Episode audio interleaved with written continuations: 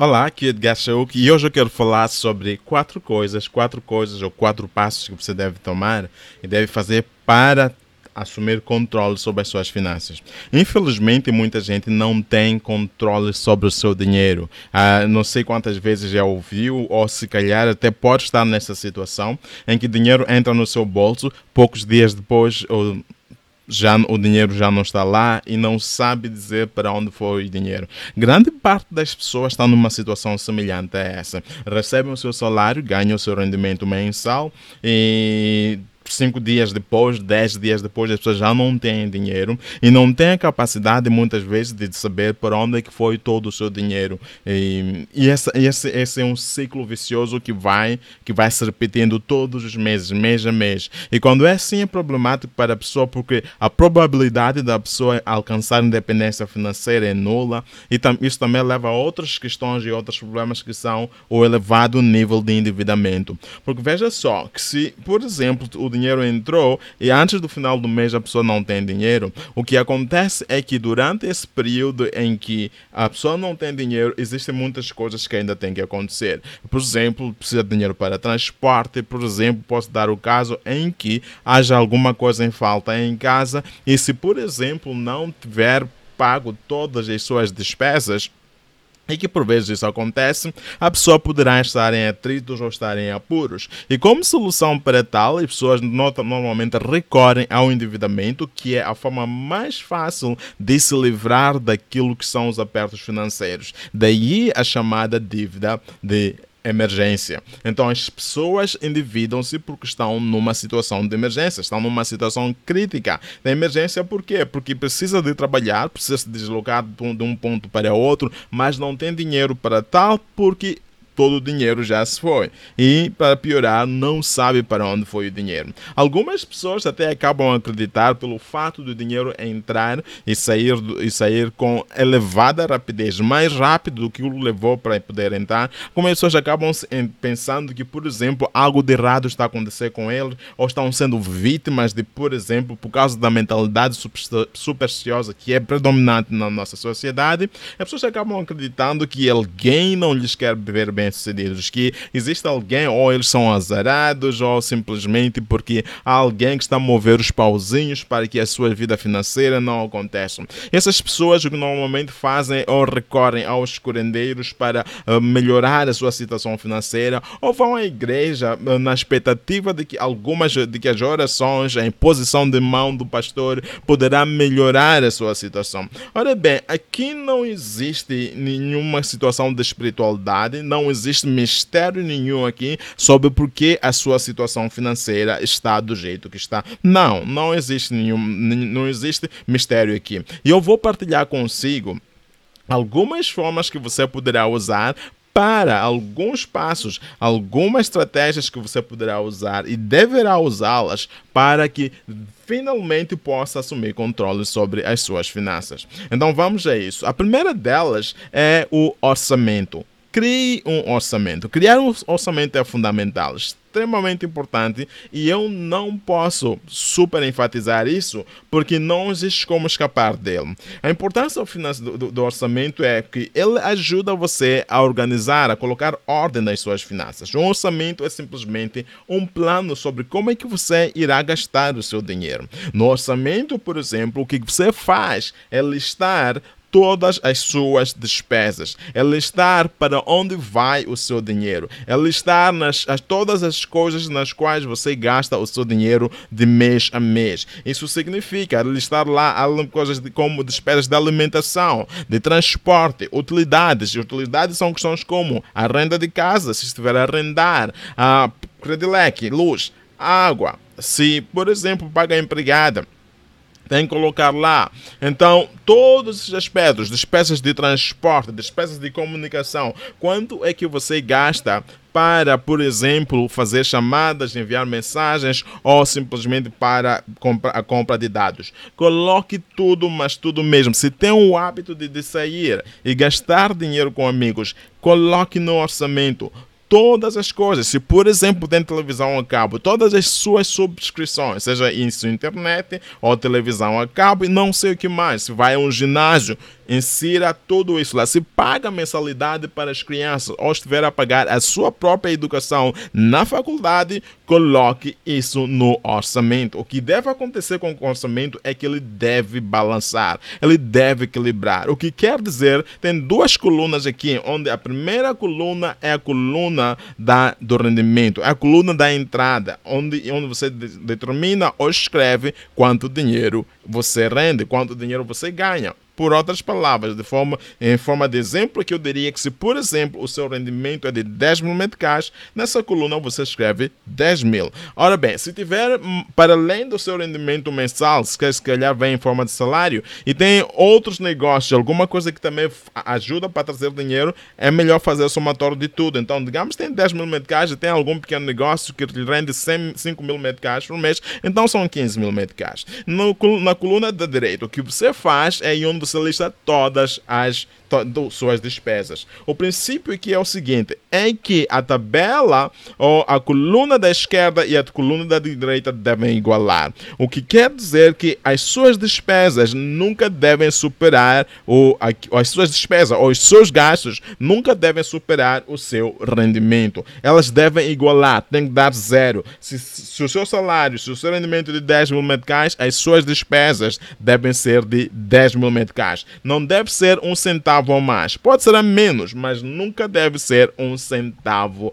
a mais. Porque a partir do momento em que você gasta mais do que aquilo que ganha, então aí há problemas, mas há problemas sérios mesmo. E é importante retificar isso. Então comece em primeiro lugar por fazer o quê? Crie um orçamento. E se por acaso perceber que está numa situação, e grande parte, muitas vezes as pessoas que eu vou interagindo com elas, quando eu falo com elas sobre orçamento, a conclusão que chegam é que os seus gastos, é que as suas despesas muitas vezes são maiores do que aquilo que é o seu rendimento. E que por sinal essas pessoas acabam estando endividadas. E naturalmente não tem como não estar endividados, por quê? Porque se as suas despesas são mais altas que o seu rendimento, é natural, é, é, é inevitavelmente você irá se endividar para poder fechar aquele gap que está a faltar. Então, na, na, ao fazer isso, o que vai lhe ajudar também ao criar o seu orçamento, vai lhe ajudar a perceber por onde é que vai o seu dinheiro. Daí que você irá perceber quando vai todo centavo que entra no seu bolso. Isso irá resolver aquela questão de, olha, eu não sei para onde vai o meu dinheiro. É importante que você saiba para onde vai o seu dinheiro. É importante que dê uma missão a cada centavo que entra no seu bolso. O segundo aspecto que eu quero partilhar consigo, de modo que possa eh, controlar, estar no controle das suas finanças, é a questão das dívidas.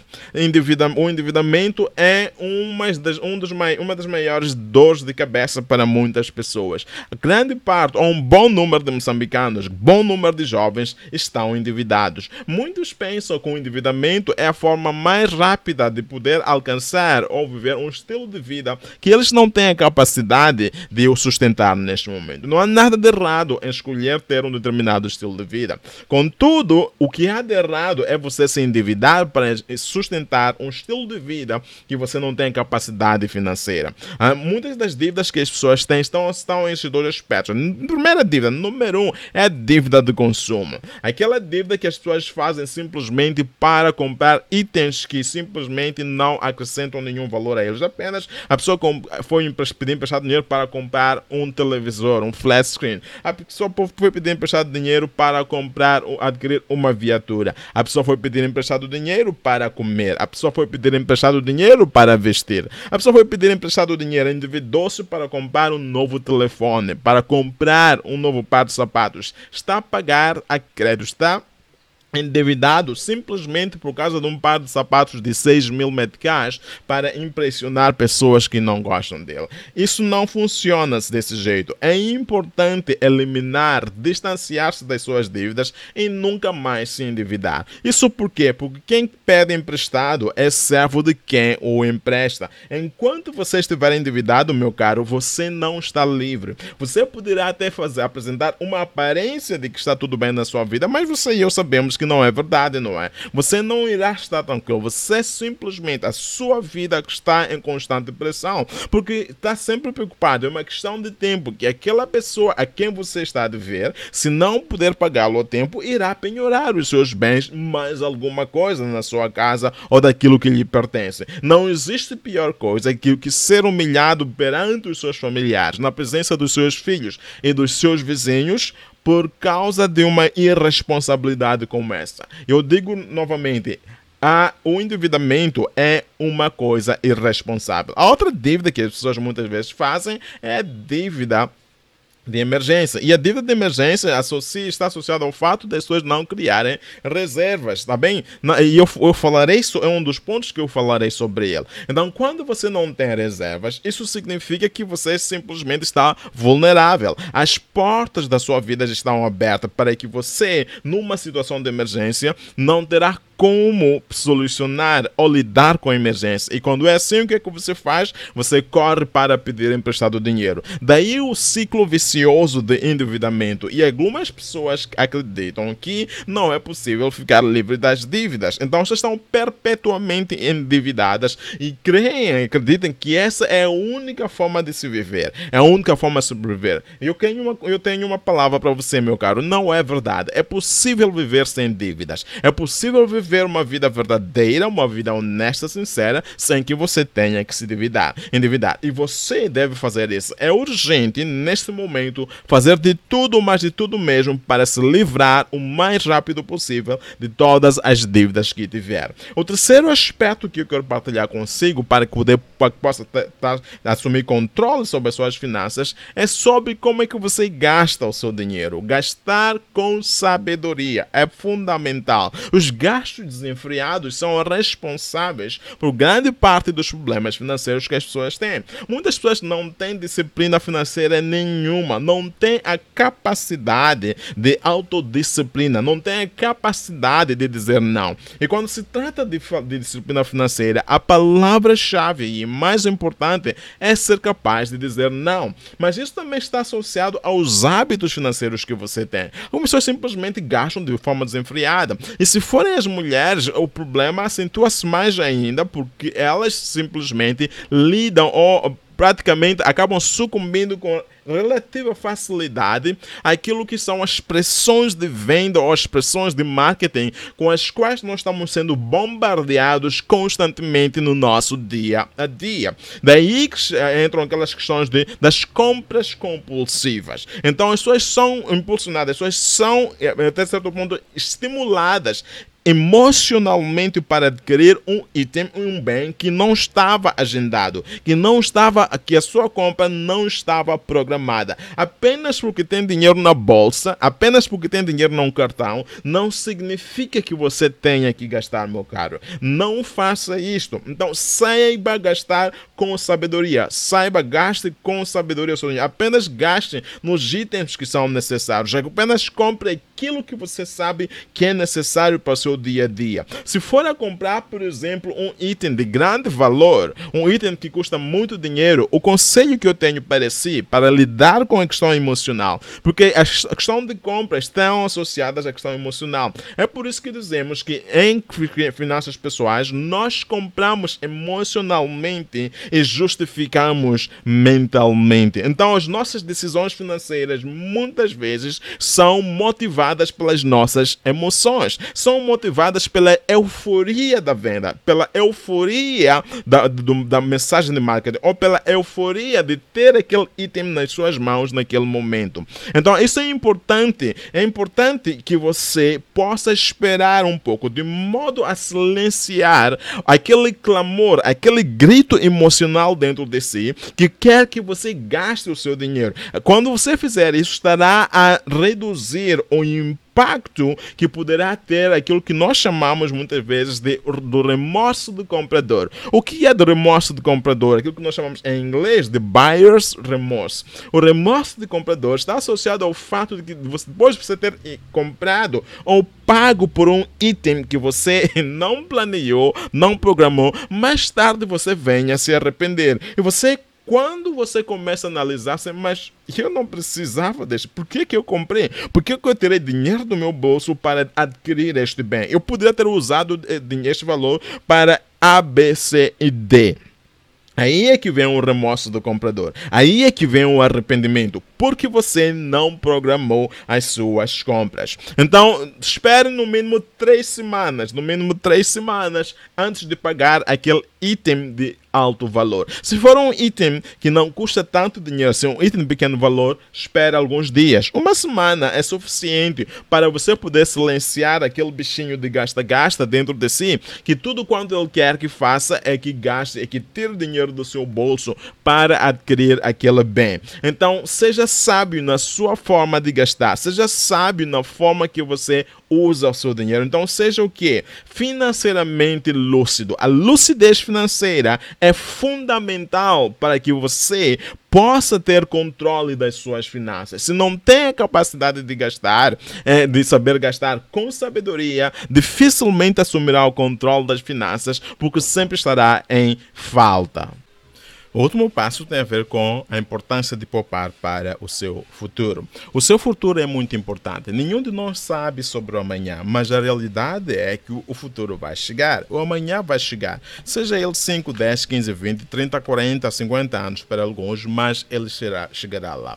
O que é que vai acontecer no seu futuro quando ele lá estiver? Deixe-me pintar este cenário. A questão é, existem situações de emergências que ocorrerão de vez, de quando em vez. E situações de emergência pela sua natureza, fazem com que a gente tenha que tirar dinheiro. Emergências significam dinheiro. Sempre que há uma emergência, seja morte na família, uma doença, um acidente, um roubo, ou por outra, ou até mesmo perda do emprego, seu negócio cai, fecha, isso são emergências. E quando há emergências, você terá que despender dinheiro. E o denominador comum é que não importa com quem você quer que seja, com qualquer um de nós, as emergências acontecem. Todos nós passamos por emergências. Mulheres, homens, educados ou estudados, não estudados, negro, branco, europeu, africano, americano asiático não importa. O fato é que as emergências são uma constante. E a melhor forma de lidar com as, com as emergências é precavendo-se, criando um fundo de emergência. É por isso que é fundamental que você comece a pensar seriamente em poupar para o seu futuro. Isso significa que do seu rendimento ter uma percentagem, de preferência, no mínimo 10% do seu rendimento deve ir para a criação de reservas. E você poderá criar várias reservas para tal. O fundo de de emergência é uma das reservas que você poderá criar, mas você também poderá criar uma reserva para as suas despesas futuras ou reservas para o seu a sua aposentadoria para amanhã, porque amanhã vai chegar. Chegará um tempo, chegará um dia que você irá se aposentar, né? que você já não poderá trabalhar mais, já não terá energia que tem hoje e vai precisar de dinheiro. Agora, esse fundo, essas reservas que forem que você for criar, servirão para isso. Mas também existem questões, por exemplo, que você pode, possa querer fazer. Ou se calhar se quer comprar uma viatura, quer adquirir uma viatura, poupe dinheiro, coloque, separe dinheiro de lado. Quer comprar uma casa ou se calhar quer construir, coloque dinheiro de lado para questões de lazer, quer fazer uma viagem de férias para algum, algum lugar exótico, separe dinheiro de lado para esse efeito. Se calhar quer continuar a estudar, quer, um, quer alugar, ou seja o que for, coloque, separe dinheiro de lado. Sempre crie poupança, sempre crie reservas para o seu futuro. Poupar dinheiro é a coisa mais inteligente que alguém pode fazer. Vá ter com a formiga ou preguiçoso. Ela que não tem supervisor, não tem chefe, não tem quem a manda, mas ela sempre prepara o seu alimento no verão para que possa consumi-lo no inverno. Existe o inverno da vida. E o inverno da vida é aquele momento em que nenhum de nós poderá trabalhar, poderá mais colher. Então comece a semear agora através daquilo que são as suas reservas poupe para o seu futuro. Seja prudente, seja sábio. Pense no amanhã. Assim você descansará melhor. Assim você irá se livrar da ansiedade financeira que muitos passam por ela, simplesmente por, pela falta de criação de reservas. Por favor, não use a justificação de que o meu dinheiro não chega. Não use a justificação de que, olha, só irei começar a poupar quando o meu salário aumentar. Se não puder poupar 10%, poupe 5%. O importante é que você crie o hábito de poupar. Comece a poupar. Você perceberá que ao começar a poupar, jamais parará. E sempre que o seu rendimento for aumentar, aumente na mesma proporcionalidade em termos de percentagem. Quando você for capaz de começar a colocar do lado 10%, faça isso. Suba para 15%, para 20%, para 30%, de modo que possa viver de 70% e 30% vá para as suas reservas. É o melhor que você e eu podemos fazer. Então, quais são os, seus, os quatro aspectos que eu partilhei consigo para que possa assumir controle total das suas finanças? Número um, a importância de criar um orçamento. Número dois, elimine dívidas. Elimine todas as dívidas que tem. Número três, Saiba gastar o seu dinheiro ou usar o seu dinheiro sabiamente. E número 4 está relacionado com poupar para o futuro. Crie reservas para o seu amanhã. Então, é tudo que eu tinha para partilhar consigo nesse vídeo. Espero que tenha gostado e se gostou, por que não partilhar? Deixe o seu comentário, deixe o seu like, o seu gosto. Partilhe com mais pessoas para que também possam ter ou desfrutar desta informação para que também assumam o controle das suas vidas. Aqui foi Edgar Chauk falando. Eu estou saindo. Um abraço para você.